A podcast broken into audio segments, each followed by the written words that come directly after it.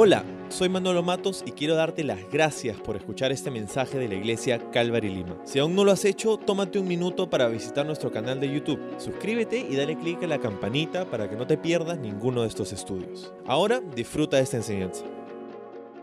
Bueno, estamos en una serie ah, que, hemos llamado Más Alto. Hemos, hemos empezado hace varios, varias semanas, un par de meses ya, eh, el libro de Primera de Corintios. Estamos ya llegando poco más de la mitad de- del, estudio eh, en Primera de Corintios. Hoy vamos a estar en la segunda mitad del capítulo 10. Si tienes tu Biblia en la mano, acompáñame allí a Primera de Corintios capítulo 10.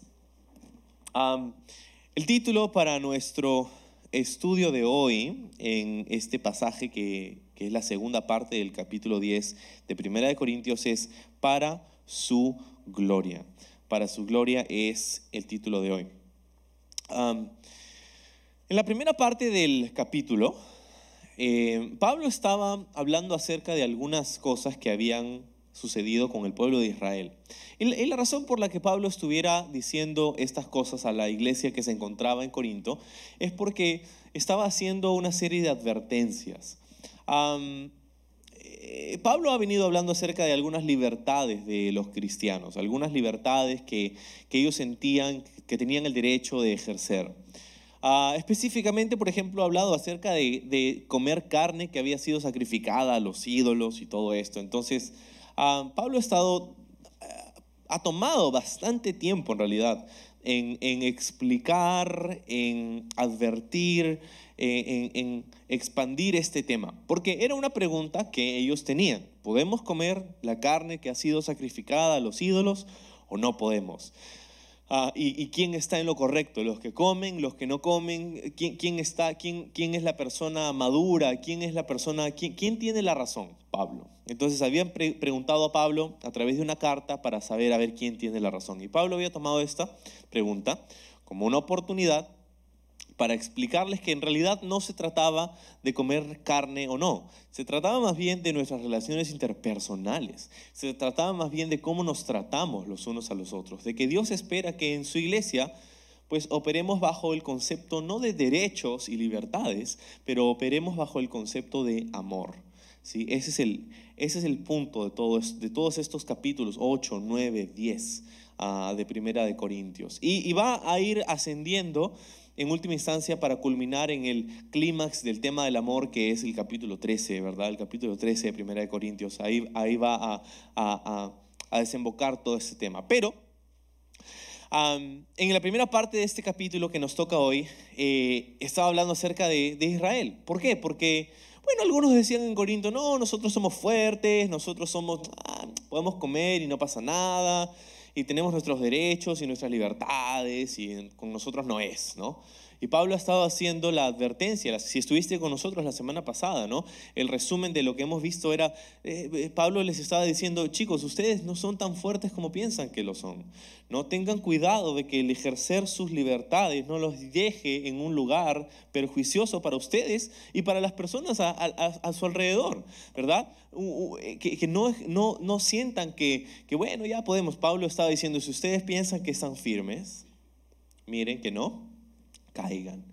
¿No? Entonces no, no, no, no se confíen en ustedes mismos, sino que tengan cuidado. Y por eso que Pablo estaba hablando acerca de Israel, con todos los beneficios que Israel tenía, ¿no? la dirección de Dios, la provisión de Dios, la protección de Dios, el, alimento que Dios proveyó para ellos a través del éxodo, a través del desierto, ¿verdad? La preservación que Dios les dio a través de ese periodo, con todo eso, con la mano poderosa y milagrosa de Dios sobre su pueblo a través del periodo del éxodo, ellos murieron después de 40 años por su idolatría, por su incredulidad y por su infidelidad.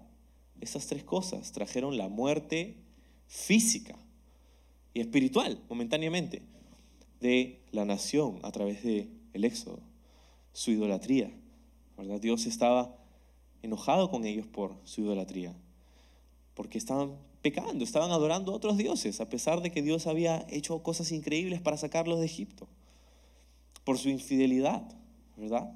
Con Dios, con, la, con el concepto de integridad y pureza que, que Dios quería que su pueblo tuviera, por su incredulidad. ¿Cuántas veces renegaba el pueblo en el desierto, no? Ah, Dios nos ha sacado acá para dejarnos morir y, y eran incrédulos con las cosas que Dios quería hacer con ellos. Entonces Pablo, en la primera parte del capítulo 10, está advirtiéndoles, está dándoles una advertencia y diciéndoles, mira, ¿ustedes piensan que son fuertes? Pues mira lo que pasó con Israel. Y mira todos los beneficios que tenían. Y aún así, toda esa generación murió en el desierto. Así que ustedes también tengan cuidado porque están siguiendo el mismo camino de incredulidad, de idolatría, de infidelidad. Y justamente estas eran las cosas que luchaban en la iglesia en Corinto.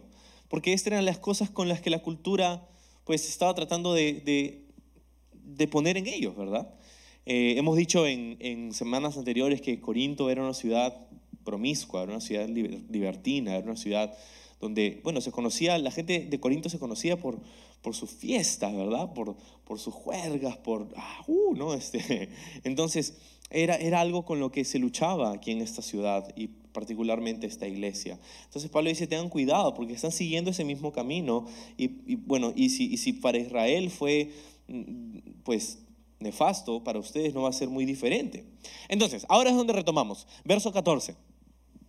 Dice, por lo tanto, ¿no? ya que hemos hablado de todo esto, por lo tanto, mis queridos amigos, huyan de la adoración a los ídolos. Por lo tanto, dice, ¿no? Huyan de la adoración a los ídolos o de la idolatría. ¿sí?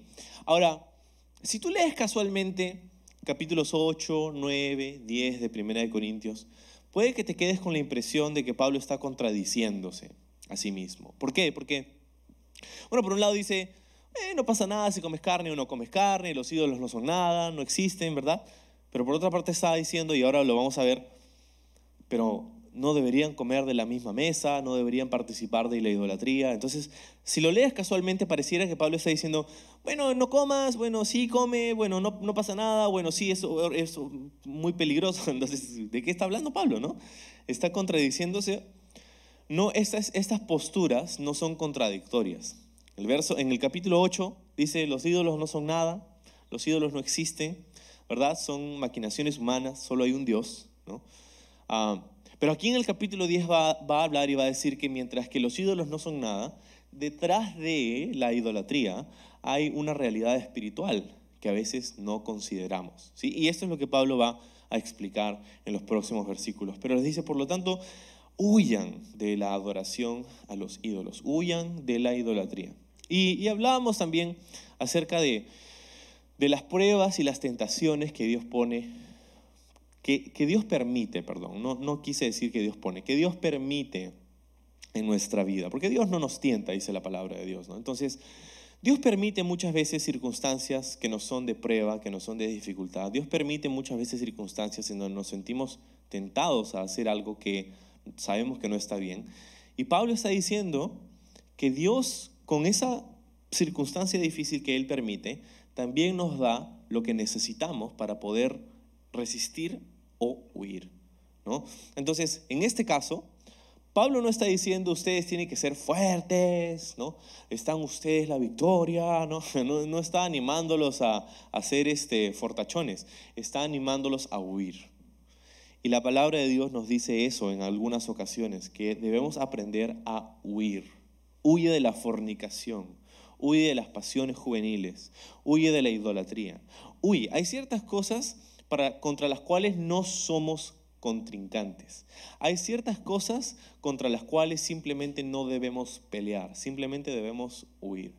¿Y qué pasaba? Que esta iglesia tenía un poco la, idea de pensar, bueno, ¿cuán cerca puedo estar a la línea de pecado y seguir siendo cristiano?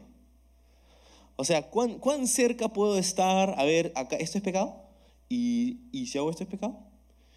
¿Y esto es pecado también? ¿No? O sea, ¿cuán cerca puedo estar a la línea de pecado sin, sin perder mi salvación, por ejemplo? ¿no? Sin, sin dejar de ser cristiano. O sea, ¿con cuán cerca puedo caminar al, al, barranco, al precipicio, verdad? Y Pablo les va a decir, no, o sea, huye de eso. ¿Por qué quieres caminar al borde del precipicio? Te puedes caer, ¿no? Nuestra, nuestra pregunta no debería ser cuán cerca puedo caminar, cuán, cuánto puedo pecar sin, sin que Dios se moleste. ¿no? Ese no debería ser nuestra pregunta, debería ser más bien cuán lejos Dios quiere que esté de estas cosas, ¿verdad?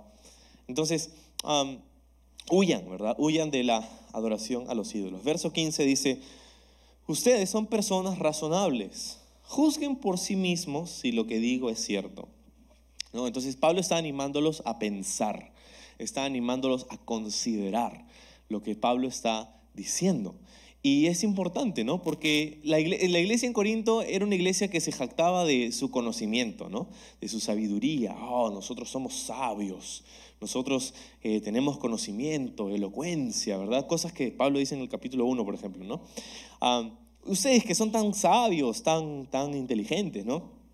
Pablo está diciendo, ustedes que son razonables, piensen, usen ese razonamiento para, para considerar si lo que yo les estoy diciendo es correcto, es cierto.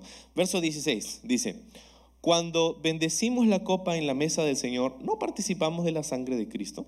Y cuando partimos el pan, ¿no participamos en el cuerpo de Cristo? Aunque somos muchos, todos comemos de un mismo pan, con lo cual demostramos que somos un solo cuerpo. ¿Sí? Entonces, Pablo está trayendo la ilustración de la comunión. La comunión, la mesa del Señor.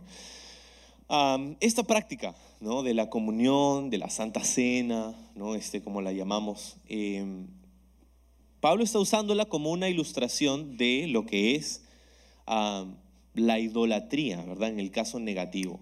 Entonces, ¿por qué usa el tema de la, de la comunión? Ahora, para entender esto tenemos que recordar eh, cómo fue instituida esta, este, este, sacramento, ¿verdad? Estaba Jesús con sus discípulos en, el, en la noche antes de su crucifixión, ahí en este, en este aposento donde celebraron la Pascua, ¿verdad? Lo que nosotros llamamos la última cena de los discípulos. Eh, en esencia, estaban celebrando algo que, como hombres judíos, hubieran celebrado cada año por toda su vida, y era la cena de la Pascua, ¿verdad? Era una cena especial, una vez al año, era, era una cena donde recordaban cómo Dios los sacó de Egipto, donde recordaban cómo a través de estas plagas y a través de, de la mano poderosa de Dios ellos salieron de Egipto, ah, dejaron de ser esclavos y fueron llevados a través del desierto hacia la tierra prometida. Eso es lo que, es lo que celebraban en la, en la Pascua, ¿verdad? Y esta Pascua involucraba ciertas cosas. antes de la celebración, la semana antes de la celebración de la Pascua, ellos eh, quitarían toda la levadura de la casa, eh, la levadura siendo una, una imagen o un tipo de pecado, ¿verdad? Entonces ellos sacaban la levadura y la echaban fuera y, y esa semana no, no, no había levadura en la casa, ¿verdad? Y tenían que preparar un cordero y sacrificarlo y dar parte en el altar a Dios y dar parte a su familia para comer la cena de la Pascua. Y habían ciertas copas que tomaban, específicamente habían cuatro copas de vino que tomaban a través de esa noche, a través de la cena de la Pascua. Cada copa tenía un significado, tenía una promesa de parte de Dios. Entonces, e, esta, esta copa que Jesús pasa a sus discípulos esa noche es la tercera copa, la tercera copa de, la cena de la Pascua. ¿no? Y, les dice, ¿no? esta es mi sangre, Jesús. Está, está dándole un nuevo significado a, esa, a ese rito que ellos ya conocían. ¿no? entonces, este, este, esta es mi sangre. ¿no? Es, es la, la, copa que se conoce como la copa de la redención. Em, entonces, eh, estaba pasando y después tomó el pan y, lo partió también y dijo, este es mi cuerpo que es entregado por ustedes. Y nosotros conocemos, eh, estamos familiarizados con la historia. Pero la cosa es que al pasar esta, estos elementos, ¿verdad? Eh, Jesús estaba diciendo, esto es lo que voy a hacer por ustedes. Era una sombra de lo que Jesús estaba a punto de hacer la, la mañana siguiente, el día siguiente. Su sangre derramada por ellos, su cuerpo partido, ¿verdad? Molido por ellos. Y ellos tenían que recibirlo, tenían que beber la copa y tomar y comer el pan, ¿verdad? Y, en esto, ellos estaban eh, físicamente siendo parte de un solo cuerpo, ¿verdad? Ah, la idea de comer juntos en las culturas orientales, en las culturas del Medio Oriente, Ah, la idea de comer juntos es una, es una, es una cuestión muy íntima, muy importante, casi, casi como sagrada. cuando ¿Por qué? Porque piensan que cuando tú comes con alguien junto en la mesa, eh, estás uniéndote a esa persona, estás siendo uno con esa persona. Sí, porque la comida que entra en tu sistema es la misma comida que entra en su sistema.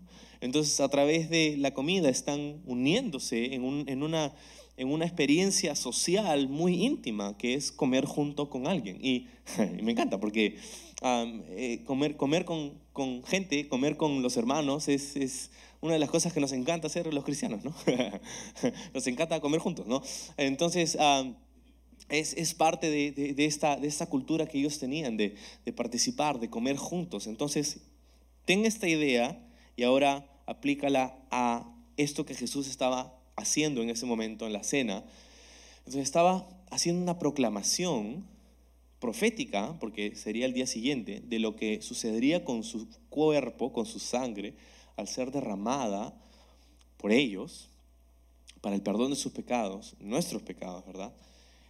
Y ellos estaban participando en un solo cuerpo, porque el mismo pan y la misma, el mismo vino estaba en, cada uno de ellos, estaba unificándolos, haciéndolos parte de una familia, de una comunidad de fe, una comunidad que estaba centrada, ¿verdad? Que estaba enfocada, centralizada en el sacrificio de Jesús en la cruz. ¿sí? Entonces, cuando, cuando participamos hoy de la Santa Cena, eso es lo que estamos haciendo. Es un símbolo muy potente de lo que somos es un símbolo de lo que representa, eh, que, perdón, que representa lo que creemos y lo que somos, ¿verdad? Cuando nosotros lo hacemos una vez al mes.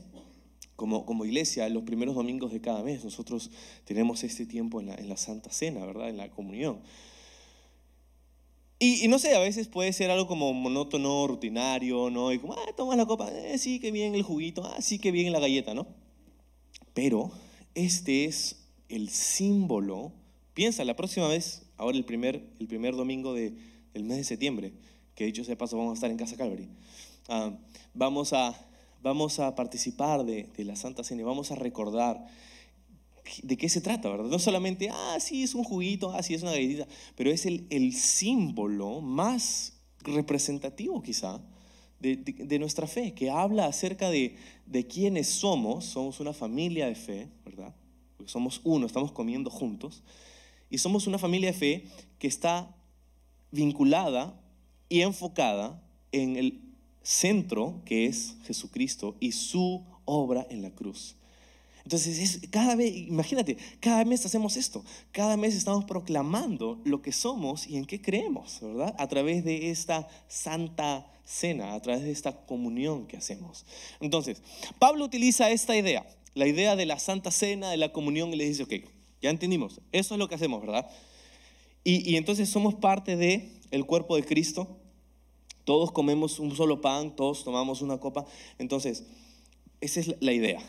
Ahora, verso, verso 18 dice, piensen en el pueblo de Israel. ¿No estaban unidos al comer de los sacrificios del altar? ¿Sí? Entonces ahora ya no está hablando de la iglesia, ahora está hablando de Israel. Y lo mismo era cierto para Israel.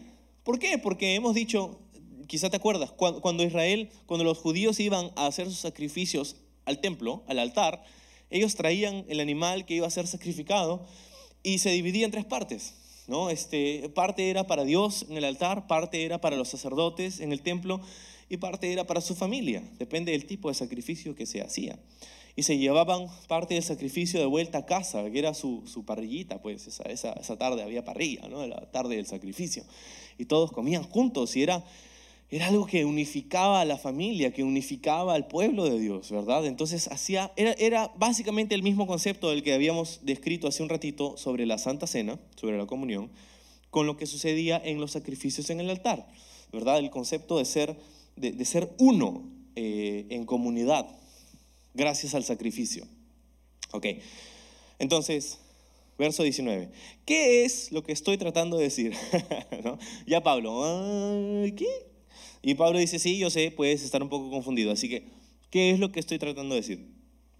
¿Que la comida ofrecida a los ídolos tiene alguna importancia o que los ídolos son dioses verdaderos? No, de ninguna manera, ¿no? Porque eso ya nos lo dijo en el capítulo 8.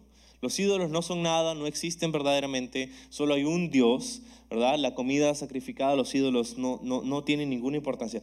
Lo que digo, sigue el 20, es que esos sacrificios se ofrecen a los demonios, no a Dios. Y no quiero que ustedes tengan parte con los demonios. Ustedes no pueden beber de la copa del Señor y también de la copa de los demonios. No pueden comer de la mesa del Señor y también de la mesa de los demonios. ¿Qué? ¿Acaso nos atreveremos a despertar los celos del Señor? ¿Piensan que somos más fuertes que Él? Sí, entonces, ¿qué es lo que está diciendo? Dice Pablo. ¿Qué es lo que estoy tratando de decir? Que los ídolos son algo o que la comida, las carnes son eh, peligrosas para nosotros. No, no, no, no es lo que ya hemos dicho eso en el capítulo 8, pero lo que estoy diciendo es que esos sacrificios se hacen a demonios. O sea, ya entendimos que los ídolos no existen, pero, como te decía hace un momento, hay una realidad espiritual detrás de la idolatría que a veces desconocemos o ignoramos. Y, dice la idolatría es usada. Nuestras tendencias, nuestras tendencias idólatras son capitalizadas por los demonios para alejarnos de Dios. ¿Sí? Los demonios saben que tenemos tendencias idólatras en nuestros corazones y utilizan esto para alejarnos y apartarnos más y más de Dios. Entonces, si tú tienes una tendencia natural hacia algún pecado, el enemigo lo sabe y va a usar todo su arsenal para que tú caigas en ese pecado y te alejes de Dios. ¿verdad? Ese es lo que la Biblia llama una guerra espiritual, en la que estamos viviendo todos los creyentes. Tú y yo estamos viviendo en una guerra espiritual. ¿sí? Entonces, Pablo está diciendo, la idolatría, entendemos que físicamente no es ningún problema, la carne en sí es de Dios, no pasa nada, pero hay un, hay un contexto en el que podemos estar siendo parte de un momento de idolatría. ¿sí? Entonces, hay una distinción que hacer. Porque Pablo está hablando acerca de un concepto, pero en dos ambientes. Es un mismo concepto, la idolatría, pero en dos ambientes diferentes. Por una parte, está diciendo la carne, ¿verdad? Cuando hablamos de la carne sacrificada a los ídolos. La carne en sí es de Dios, ¿verdad? En un ratito va a decir, la tierra le pertenece a Dios y todo lo que hay en ella.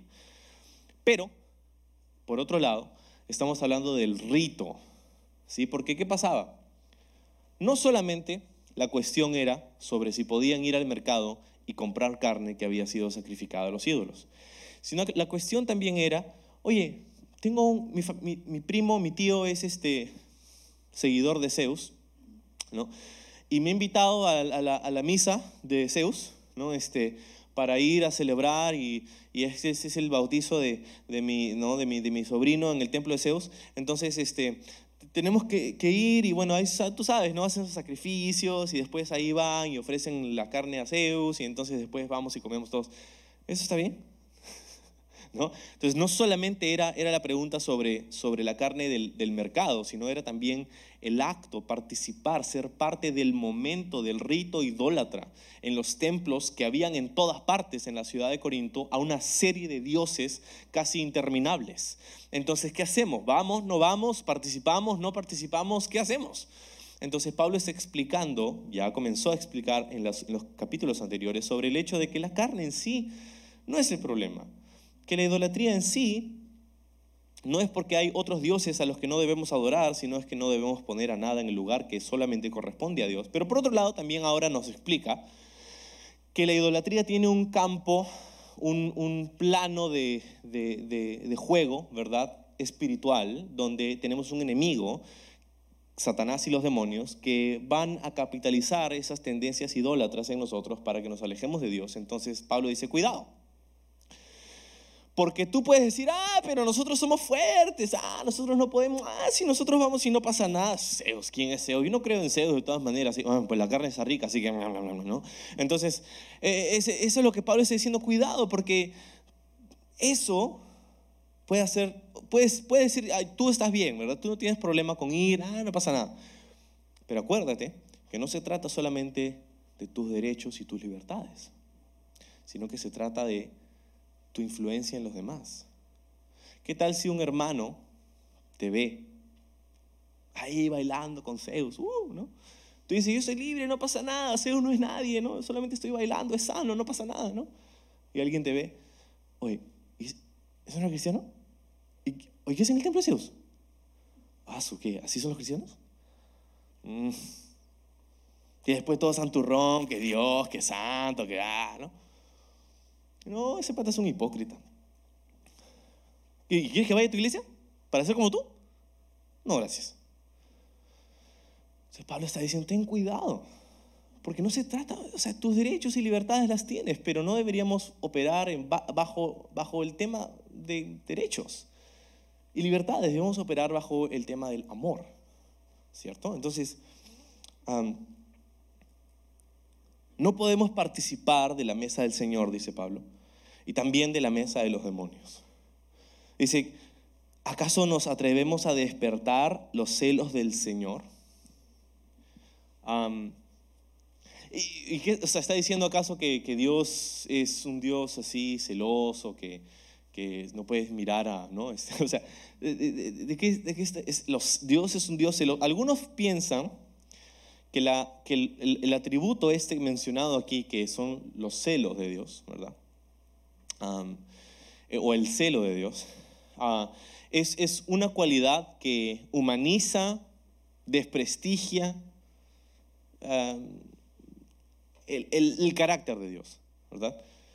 Que, o sea, que tu Dios te, tiene celos, o sea, que, que, feo, ¿no? Pero entiende, este atributo es no solamente divino, pero nos ayuda a entender el corazón de Dios por nosotros.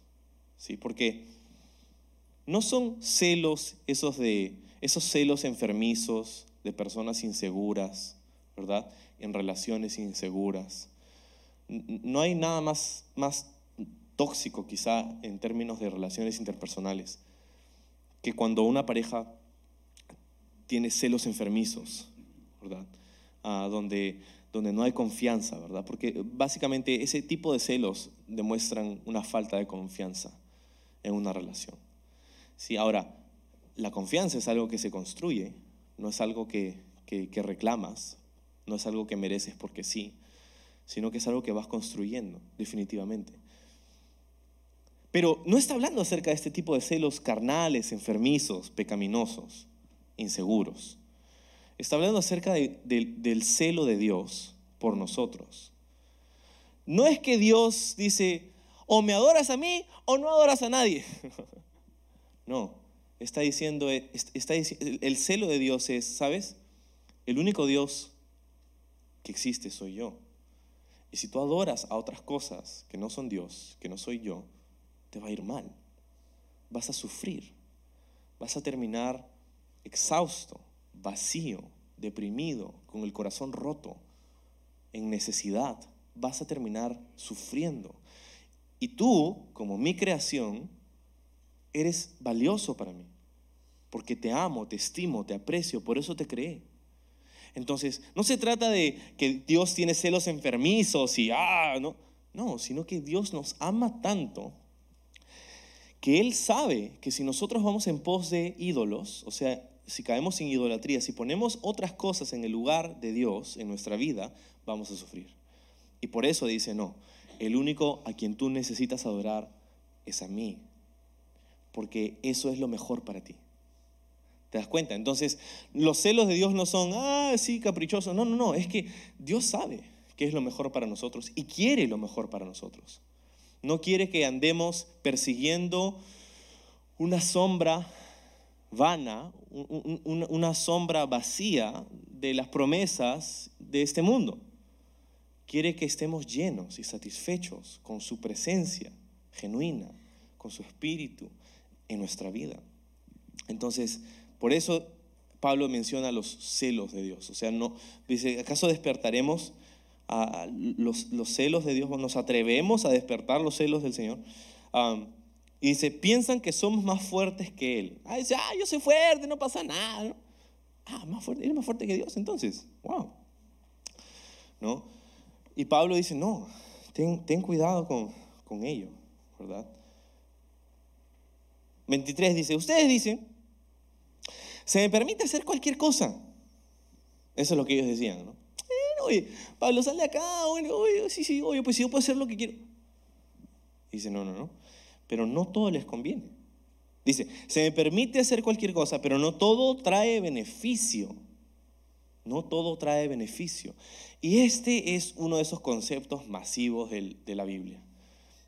Que podemos tener muchas libertades, ¿verdad? Dice, todo me es lícito, todo, todo se me permite, excepto aquello que no se me permite, ¿no? No estamos hablando de cosas ilícitas, estamos hablando de cosas lícitas. O sea, puedes tener libertad para hacer muchas cosas, pero no deberíamos vivir pensando, ah, su cuán cerca puedo estar a la línea sin caerme sino qué es lo que me edifica, qué es lo que me, anima. Esta actividad, esta relación, este hábito, me anima en mi fe, me hace crecer espiritualmente, me hace enamorarme más de Dios o me hace apartarme, degradarme, me hace eh, sentirme condenado, me hace ah, sentir un, rechazo hacia Dios, ya no quiero orar, ya no quiero leer la Biblia, ya no quiero, porque me siento, eh, ¿te das cuenta? Puedes tener libertad para hacer muchas cosas, pero no todo te edifica, no todo te conviene, no todo trae beneficio. Entonces deberíamos examinar esas cosas. Dice en el verso 24, no se preocupe por su propio bien, sino por el bien de los demás. Y este es otro principio. No solamente debería considerar que las cosas que decido hacer, las actividades en las que decido participar, debería filtrarlas bajo el concepto de, no, no si es lícito o no, sino bajo el concepto de eso me edifica o no me edifica, eso me acerca a Dios o me aleja de Dios, ¿verdad? Ese es el primer filtro. Pero el otro filtro es, esto que estoy haciendo edifica a alguien más? ¿Esto que estoy haciendo anima a alguien más? ¿Esto que estoy haciendo es una influencia para que alguien más se acerque a Dios? ¿O, para que alguien más que me mira, que me ve haciendo esto, se aleje de Dios? Ese es el otro filtro importante que Pablo está dando aquí. Para escoger bien, para escoger con sabiduría nuestra vida, en nuestra vida las cosas que vamos a hacer y decir, las cosas que vamos a participar. No se preocupen por su propio bien, dice, sino por el bien de los demás. Así que, verso 25. Si pueden, así que dice, pueden comer cualquier carne que se venda en el mercado, sin preguntar nada por motivos de conciencia, pues la tierra es del Señor y todo lo que hay en ella. Entonces está dando sus conclusiones. Ok, ya que entendimos esto, no es que no puedes ir al mercado y comprar la carne y comerla. Anda, ah, hazlo, no hay ningún problema. No preguntes, ¿verdad? No preguntes, no vayas al mercado diciendo, a ver, a ver, a ver, ¿esto fue sacrificado en los cielos? ¿Esto fue sacrificado? Anda, compra, come, no digas nada, cállate. No, este, no, no, no, no importa por qué, porque la tierra es de Dios y su plenitud. Todo lo que hay en ella, todo lo que hay en esta tierra es de Dios. Como explicaba en el capítulo 8, ¿no? Los ídolos no son nada. Entonces la carne no es el problema. Anda, compra, come, chévere, haz tu parrillada más tarde, no hay problema. Pero, dice, si alguien, en el 27, que no es creyente, los invita a cenar a su casa, acepten la invitación si desean. Coman todo lo que les ofrezcan sin preguntar nada por motivos de conciencia. Qué chévere. Pablo está diciendo, qué bueno que tienes amigos no creyentes. Y qué bueno que te invitan a comer a su casa. Porque no sé cuántas veces sucede en la vida del cristiano, creo que muy a menudo, después de que se convierte, sus amistades, que no son cristianas, después de unos años dejan de ser parte de la ecuación. Hasta cierto punto esto es bueno, porque necesitamos, cuando venimos a Cristo, necesitamos un tiempo de reflexión, necesitamos un tiempo de arraigarnos en la fe, arraigarnos en, en, lo, en, o sea, digerir aquello que hemos puesto nuestros dientes, ¿no? Este, en, la, en la fe, ¿no? es, es bueno eso. Pero llega un punto donde si dejamos de tener contacto con personas que no creen igual que nosotros, pues ¿cómo vamos a hacer influencia? Si dejamos de tener contacto con las personas que no tienen la misma fe que, nosotros tenemos, ¿cómo vamos a poder predicar? ¿Cómo, ¿Cómo vamos a poder alcanzar a los demás? ¿Cómo vamos a poder llenar esos asientos que están vacíos? Si, si todos venimos acá juntitos, ah, no, acá, bueno. Pablo dice, no, no, es bueno que tengas amistades que no son creyentes, no para que hagas pecado con ellos, pero para que los puedas influenciar. Y, que, y, mira, la idea es, y lo que Pablo está diciendo aquí, es que esas amistades se sentían tan cómodos en una cultura como esa, con sus amigos cristianos, que los invitaban a su casa a comer. Esa debería ser nuestra meta en el evangelismo, amigos. Nuestra meta en el evangelismo no debería ser solamente salir a las plazas y a las calles y, dar volantes a la gente. Eso es bueno, pero eso lo hace cualquier empresa que está queriendo volantear y jalar clientes. Eso lo hace, cualquier organización del mundo. Nuestra meta en el evangelismo debería ser la relación. Obviamente nuestra meta es que la gente pueda conocer a Cristo y poder entregarle su vida a Cristo. Y hay momentos para salir a plazas, y hay momentos para salir a parques, y hay momentos para salir a conversar con los extraños en la calle. Y, y eso es parte de, pero no es todo. Nuestro evangelismo no solamente, ¿por qué? Porque esos momentos son, ¿cuántas veces suceden al año esos momentos? ¿Verdad? Tres, cuatro, cinco, seis veces al año a lo mucho. Y podríamos decir que nuestro llamado, nuestra gran comisión se limita a seis veces al año. Y hacer discípulos de todas las naciones en el nombre del Padre, Hijo y del Espíritu Santo. Seis veces al año. ¿Eso dijo Jesús? Cuando la iglesia organiza un evento. No. Nuestra meta es donde estamos. En tu lugar de trabajo, en tu barrio, en tu casa, en tu familia, en tus amistades.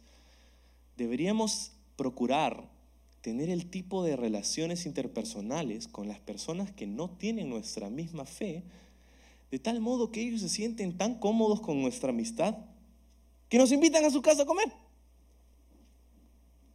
Pero ¿qué pasa muchas veces? Dicen, no, ese hoy, hoy no le invites a porque te va a estar predicando toda la noche. No le invites porque ah, hoy, son aburridos ese cristiano.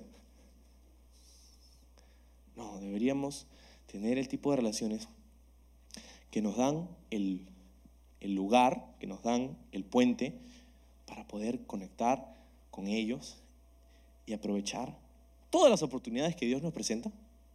No para atosigarlos con el Evangelio, pero para ser sal y luz en su vida. Para ser un agente de preservación, de inspiración, de iluminación en sus vidas. No, estar ahí, ahí, ahí, cosas que ya ni siquiera te contestan los mensajes de texto, ya ni siquiera te, me está llamando este, le apagas el celular. No. Sino es estar ahí, ser un agente de inspiración, otra vez, de influencia en la vida de nuestros amigos que no, que no tienen, y no comparten nuestra misma fe. Compartir el Evangelio en todo tiempo. Y si es necesario, usa palabras dijeron hace muchos siglos. Entonces, claro, si hacemos eventos, vamos. Tres, cuatro, cinco, seis, siete veces al año, vamos. Pero eso no es la meta de nuestro evangelismo. Porque ¿sabes qué pasa con una iglesia cuya meta, cuya meta evangelística son los eventos? Pasa que durante el año no hacen evangelismo.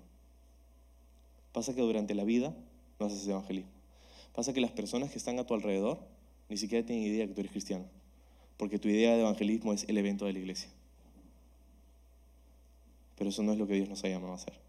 Dios no nos ha llamado a hacer eventos, Dios nos ha llamado a ser discípulos. Y eso involucra el día a día. Ay, en esta iglesia no hacen evangelismo, ¿no? Dicen algunos.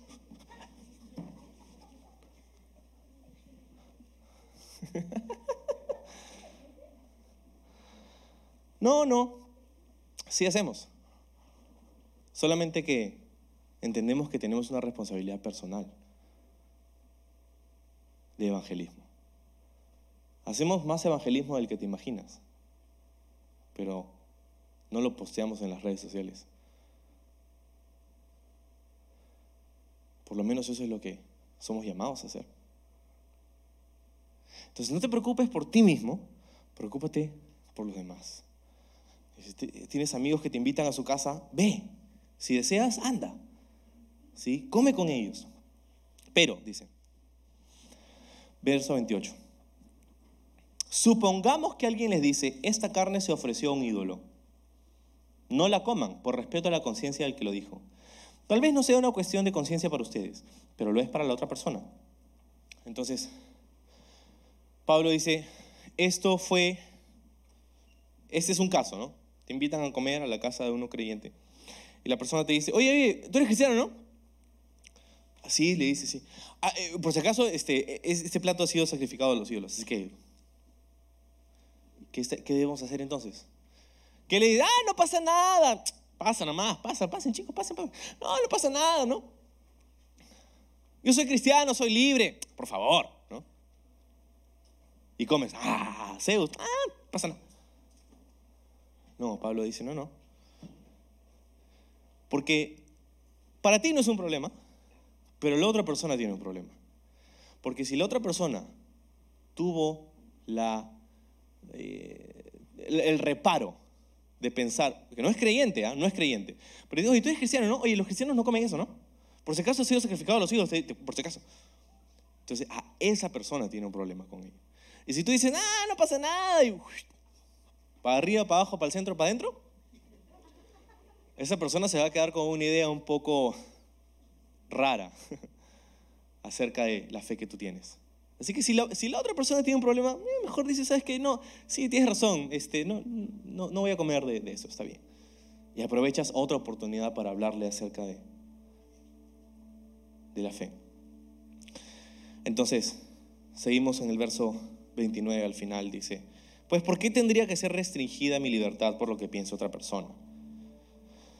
Si puedo darle gracias a Dios por la comida y disfrutarla, ¿por qué debería ser condenado por comerla? Así que, sea que coman o beban, o hagan cualquier otra cosa que hagan, háganlo todo para la gloria de Dios. Y aquí es donde Pablo está cerrando más o menos el tema. Pablo está diciendo, mira, come, bebe, lo que Dios te llama a hacer.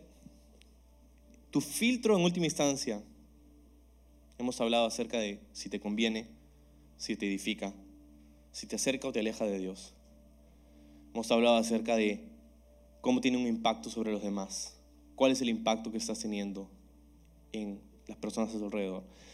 Pero en última instancia, Pablo dice, todo lo que hacemos, comamos, bebamos, dice, hazlo para la gloria de Dios. En otras palabras, debemos poder y necesitamos preguntarnos, ¿esto que estoy haciendo glorifica a Dios? Y si la respuesta es no, pues lo más probable es que no deberíamos estar haciéndolo. ¿Esto edifica a Dios? ¿Esto glorifica, perdón, a, a mi Señor? 32 dice, no ofendan a los judíos ni a los gentiles, ni a la iglesia de Dios.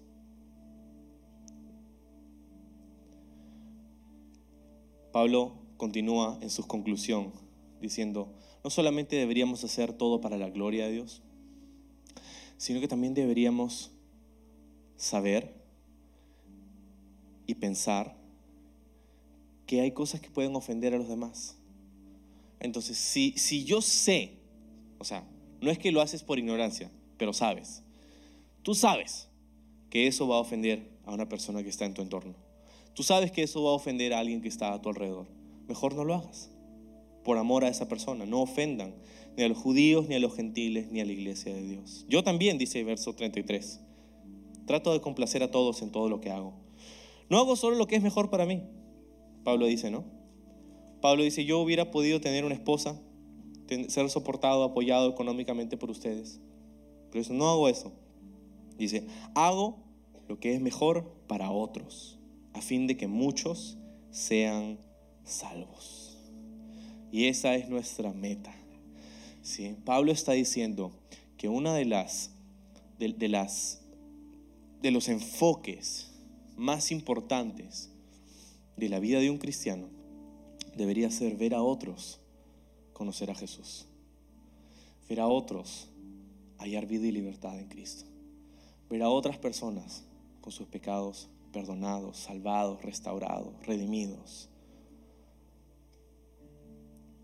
Y parte de la razón por la que muchas veces nos encontramos frustrados, ansiosos, deprimidos, cargados, parte de la razón por la que como cristianos nos encontramos en esas circunstancias es porque hemos perdido de vista este punto. El punto de que nuestra vida no solo se trata de pasarla bien, de alcanzar nuestras metas y nuestros objetivos, sino que nuestra vida se trata en gran parte, uno, de glorificar a Dios con todo lo que hacemos, y dos, de poder compartir con otros el mensaje del Evangelio, para que otros puedan ser salvos en todo lo que hacemos, no en los eventos de la iglesia que hacemos y vamos a seguir haciendo, pero en el día a día, con mis actitudes, con mis decisiones, con, con, con, con mi discurso, con mis palabras, con mi vida, con todo lo que yo soy.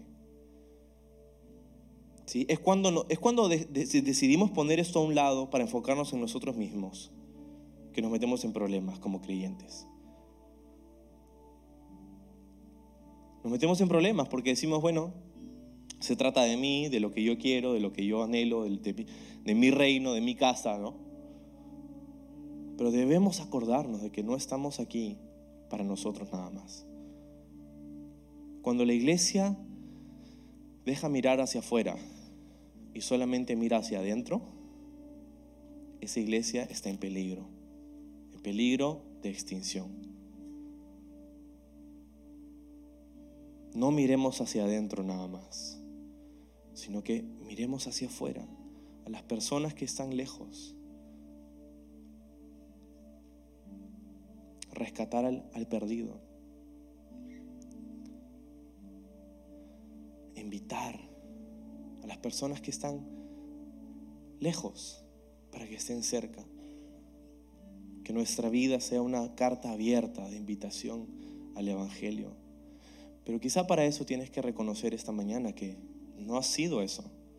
Quizá por, por, una temporada en tu vida no, no has sido eso. No has, no has sido una carta abierta de invitación al Evangelio para nadie más. Quizá tienes que reconocer, como yo en algunas ocasiones en mi vida también. ¿Vivo para mí o vivo para servir a Dios, para glorificar a Dios? para extender su reino, para ser un agente de inspiración, de ánimo, de edificación, de salvación para otras personas.